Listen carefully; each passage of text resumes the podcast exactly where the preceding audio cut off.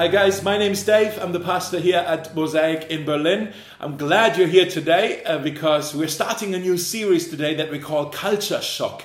Maybe you have traveled to foreign places before. Maybe you've even moved to one country to another and you know this feeling, this emotion connected with culture shock. If you're feeling uh, confused, you're overwhelmed, you're also curious, you feel adventurous, you also feel homesick.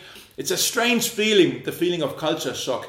And the reason why we call this series Culture Shock is because I expect that as hopefully soon this pandemic is coming to an end, I expect that we will find ourselves again in a world that has changed and we may have to go through these same emotions of culture shock as we try to navigate life and also church life. We may feel confused uh, and curious and adventurous and also homesick. Let's go back to how things used to be and all of that. We will go through all of these emotions. But there's a second reason why we call this series Culture Shock, and that is because the word culture, uh, the Latin word for culture is the word cultura, which also means cultivation or growing things.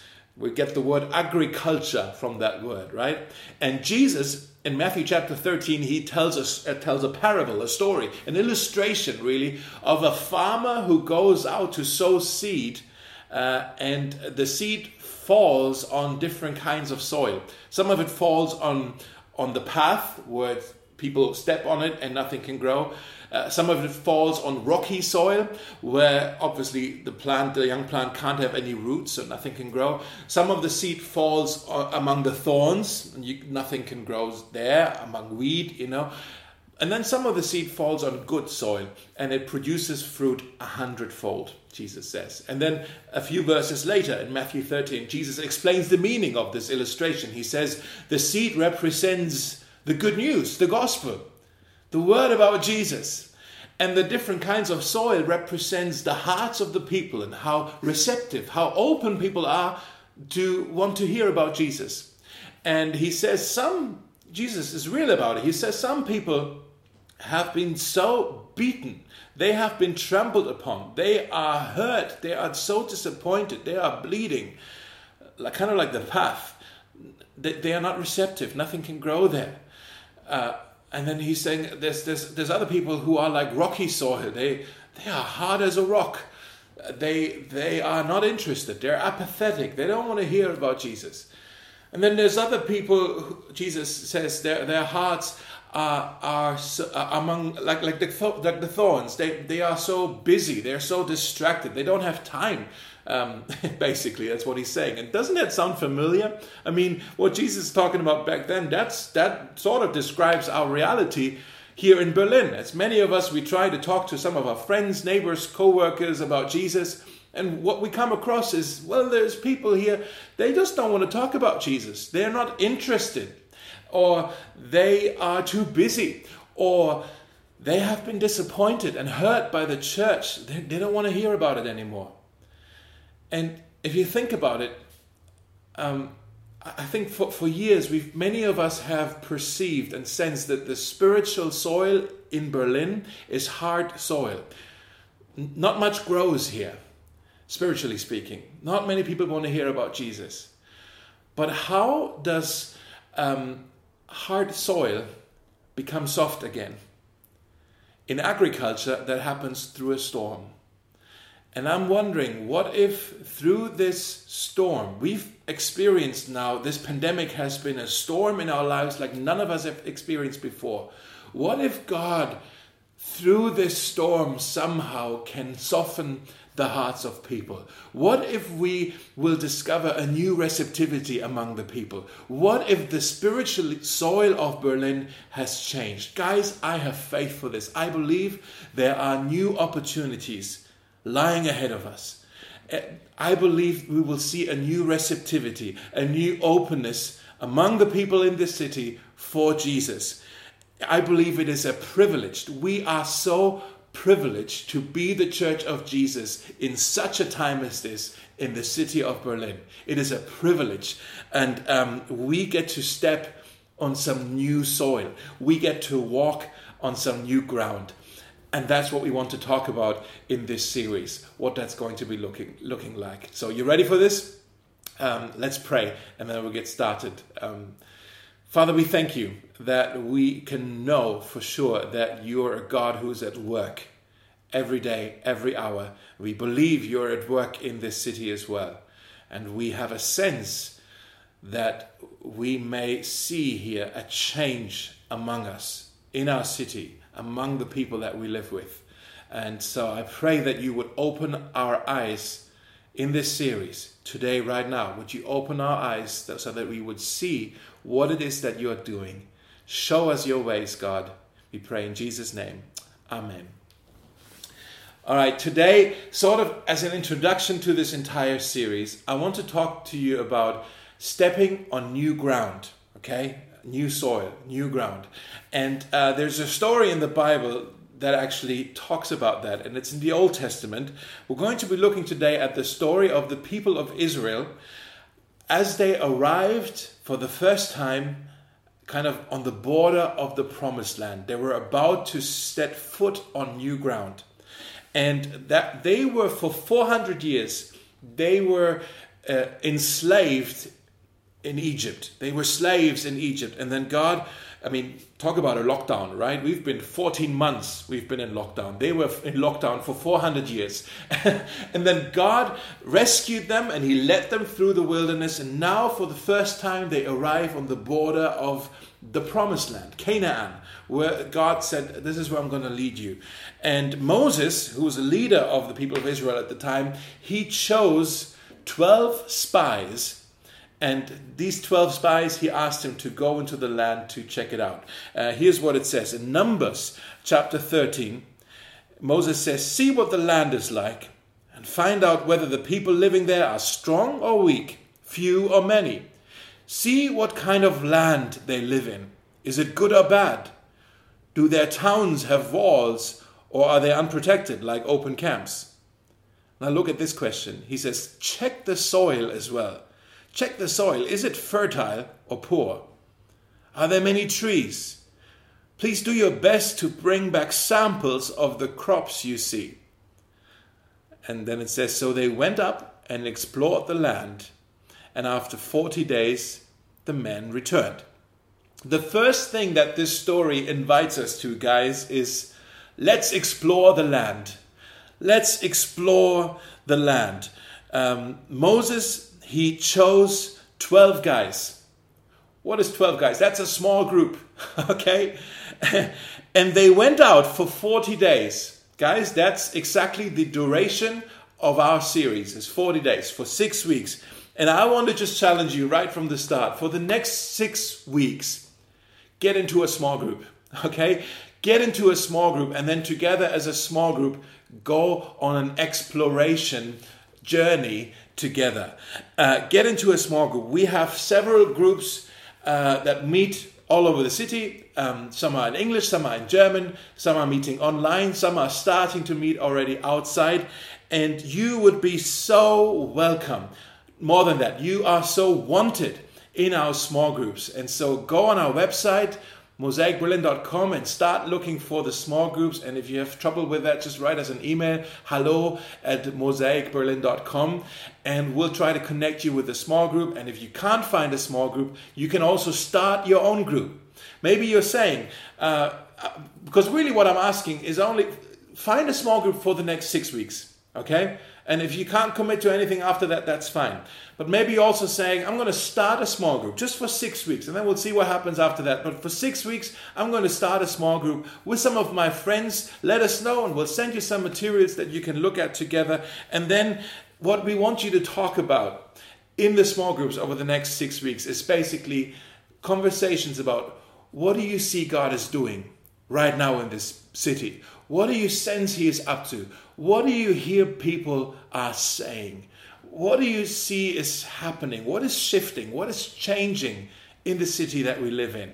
What is it that we need to pray for? How is the Holy Spirit uh, leading us? Where do we need to lean in? Where do we need to le- where, where do we need to lean out? What is it that God? Basically, what I'm saying, guys, the the most exciting conversations in this series, we're going to have it in our small groups. And if you're not in a small group, over the next six weeks, you really are missing out on some important stuff that we're going to go through together uh, as a church family. So find a small group for the next six weeks. And if you can't find one, start a small group with some friends. Let us know. We'll help you get it started.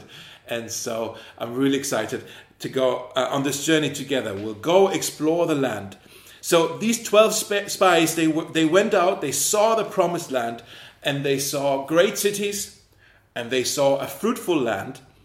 And then it says they came back with um, figs and pomegranates. And also, fun fact, they came back with a grapevine that was so heavy they actually had to carry it with two men and, and a pole. They had to carry this grapevine.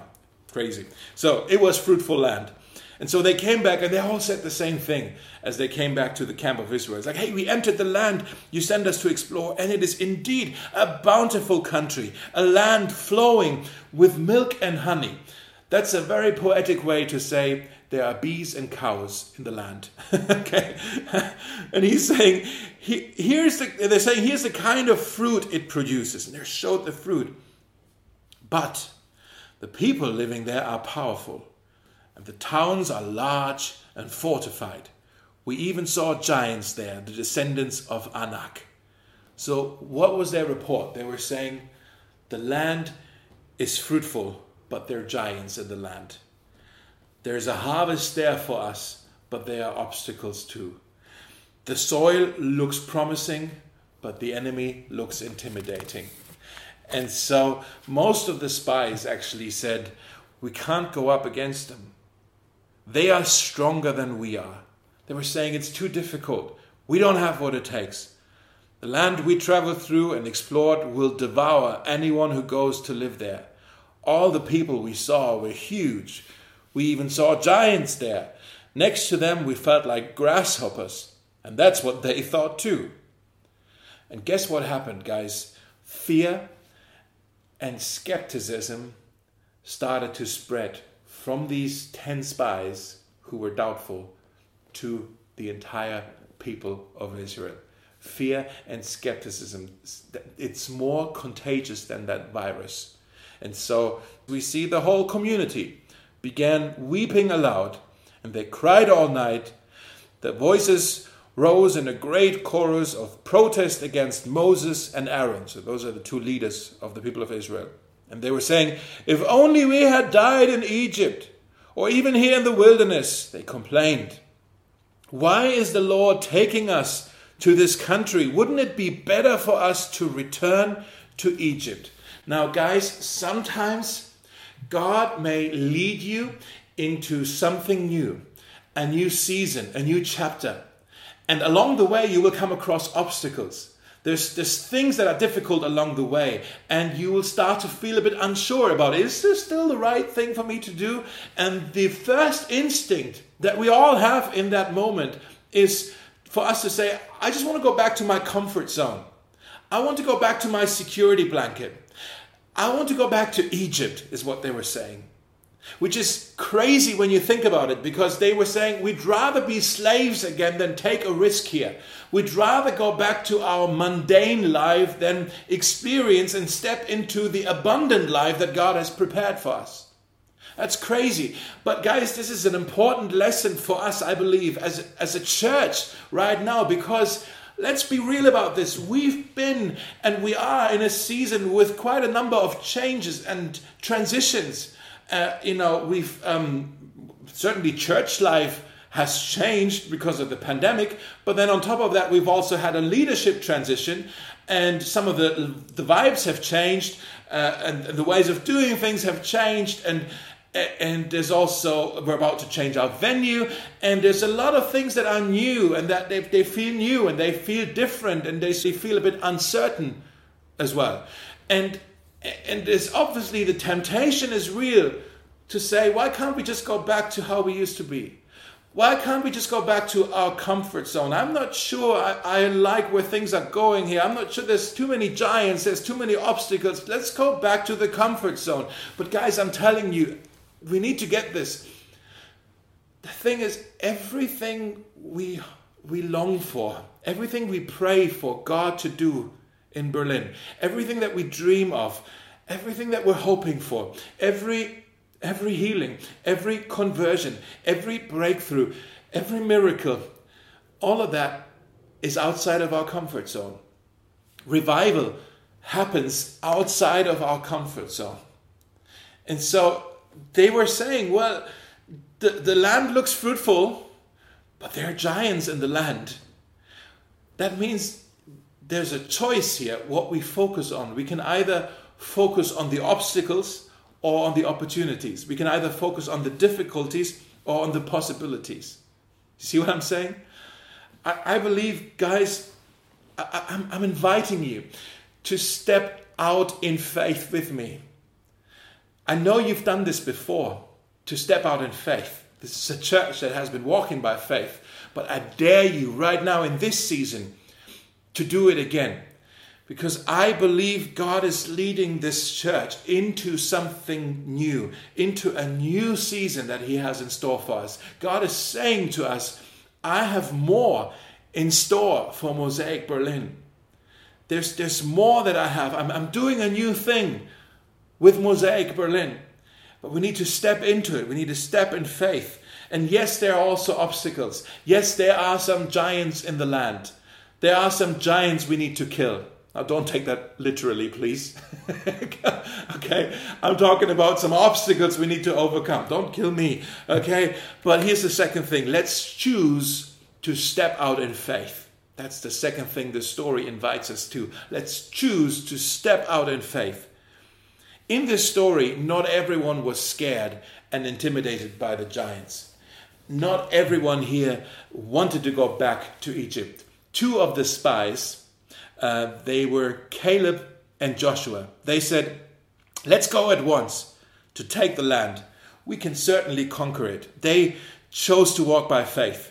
They had also seen the land, they had also seen the giants. Okay, this is important. Okay, they weren't. Uh, there wasn't blind faith.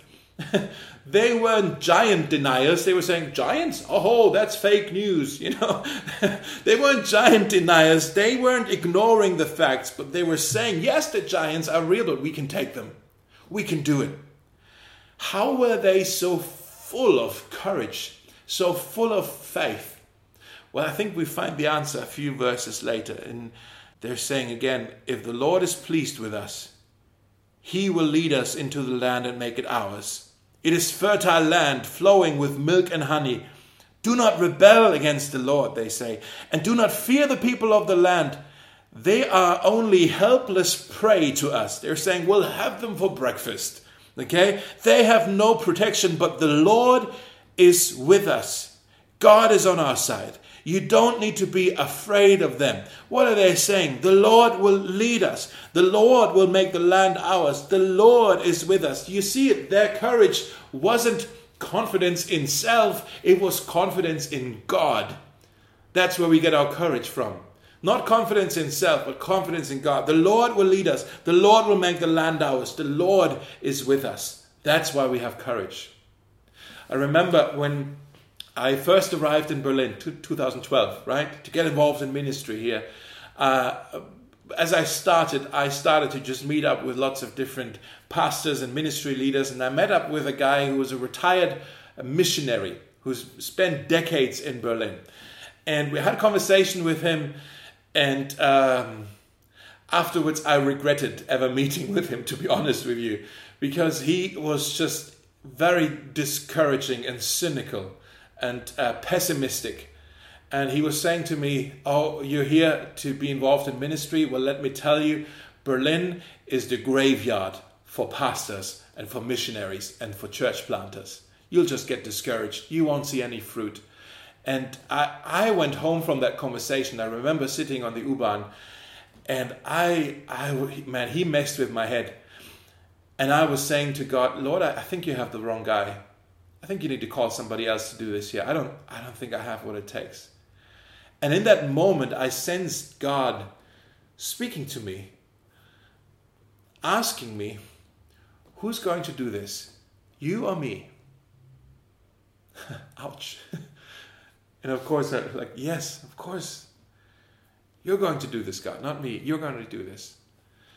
And and God God had reminded me over the years, again and again and again, especially especially in the recent month, He reminded me of that conversation throughout the pandemic and also as we kind of find our way to navigate out of the pandemic into the next chapter of our church. Again and again, God reminded me of this question Who's going to do this, Dave? You or me? Well, of course, you are.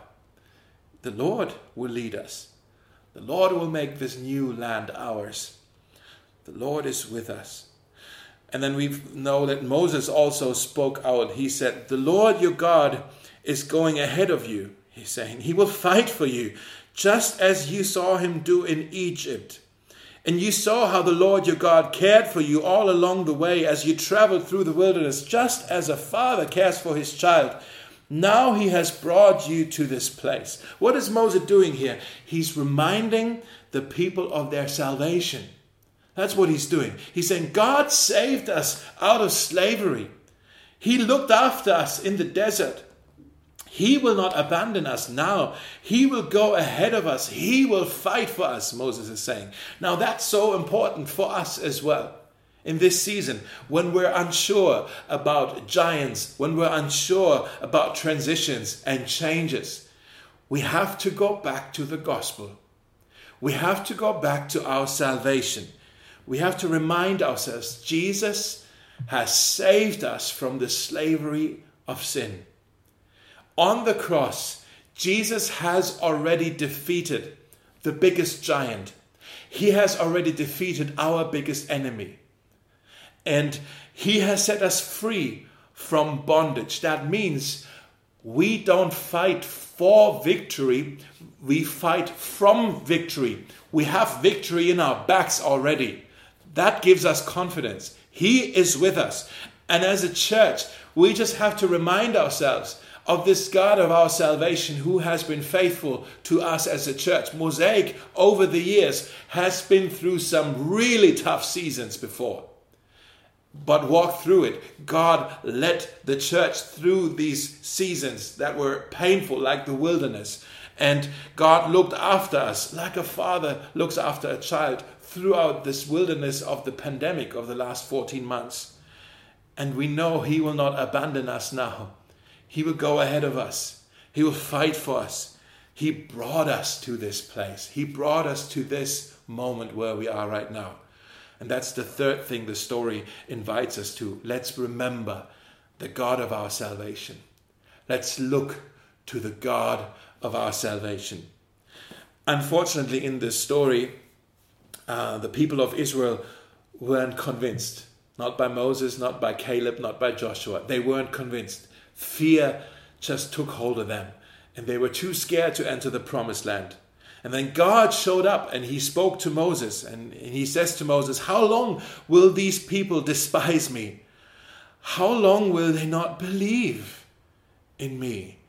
In spite of all the miracles that I have done among them, God is saying, if you guys would realize what a miracle it is that I have saved you out of Egypt, how the heck are you scared now to go into Canaan?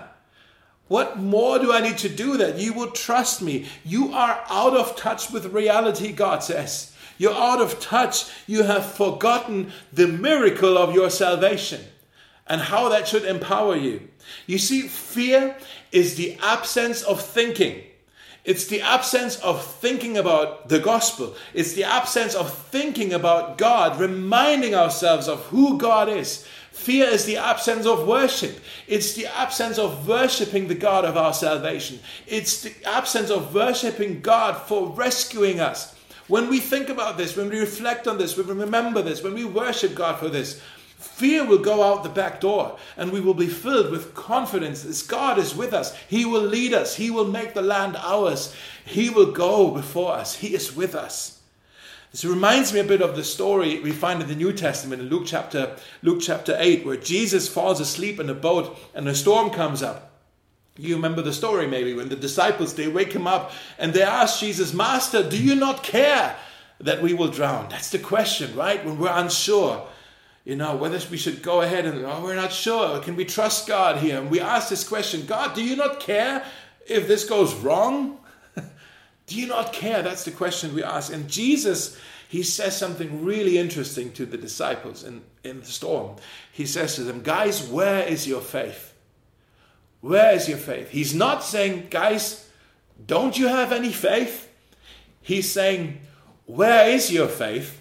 In other words, I know you have faith because I know you know who I am. You know who I am. I've, I've revealed yourself to you. I am the Savior. I'm for you. You know who I am. You've seen what I'm capable of, Jesus is saying.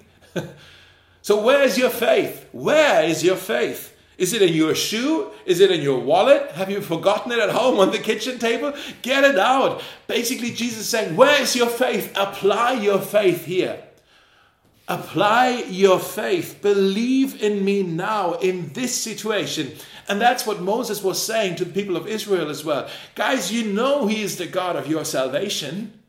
Apply your faith in Him right now. Remember who He is. Believe in Him right now. And that's what I'm saying to you as well, Mosaic family. Let's remember who He is. He's the God of our salvation. Let's get our faith out, our faith in Him, and believe in Him for this situation that we're in right now as well. Let's believe that He's with us. Let's believe that He will lead us. Let me come into land here. So, the people of Israel, as I said, they refused to be convinced. And then God, He said, Fine. If you don't want to go into the promised land, I'll send you back into the wilderness. And he sent them back into the wilderness for 40 years.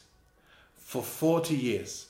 Because this group of people, they refused to believe in God. They disbelieved God. And that's why God closed the door for them to ever enter the promised land. 40 years, that means it's a generational turnover. This generation who disbelieved God were not allowed to go into the promised land. They all perished and died in the 40 years in the wilderness. But their children, they were the ones who, 40 years later, they were the ones who were allowed to enter the promised land. So they all died in the wilderness, including Moses, even, except two Joshua and Caleb, the two spies who had faith Joshua and Caleb were the only ones who were who were there from the previous generation who actually entered um, the promised land. And uh, by that time, Caleb, he was an old man when he came back to the border of the promised land. And Joshua, he was now the leader of the people of Israel. And we read in Joshua 14 how Caleb says to Joshua, Just as the Lord promised, he has kept me alive for 45 years while we moved about in the wilderness. So here I am today, 85 years old. And he says, I'm still as strong today as the day Moses sent me out. I'm just as vigorous to go out to battle now as I was then. Now, Joshua, give me this hill country that the Lord promised me that day. You yourself heard then that the giants were there and their cities were large and fortified. But if the Lord is with me, I will drive them out of the land, just as the Lord said. What a guy, huh? What a crazy guy. He's an 85 year old guy. And he asked the leader, he asked Joshua for the hill country. That's the most difficult territory to gain. Where the giants lived, the most different enemy to fight. He hasn't lost his confidence, his faith in God one bit. For 45 years, he was walking through the desert, and all the time he remembered, he looked to the God of his salvation. And guess what? Caleb, he was given the hill country and he succeeded. He defeated the giants, he chased them down from the hill because he said, If the Lord is with us, he'll give us the land. Now, you're never too young and you're never too old for another adventure with God. And I'm telling you guys, we're about to go into some adventures together. So let's explore the land. Let's step out in faith and let's keep our eyes fixed on the God of our salvation.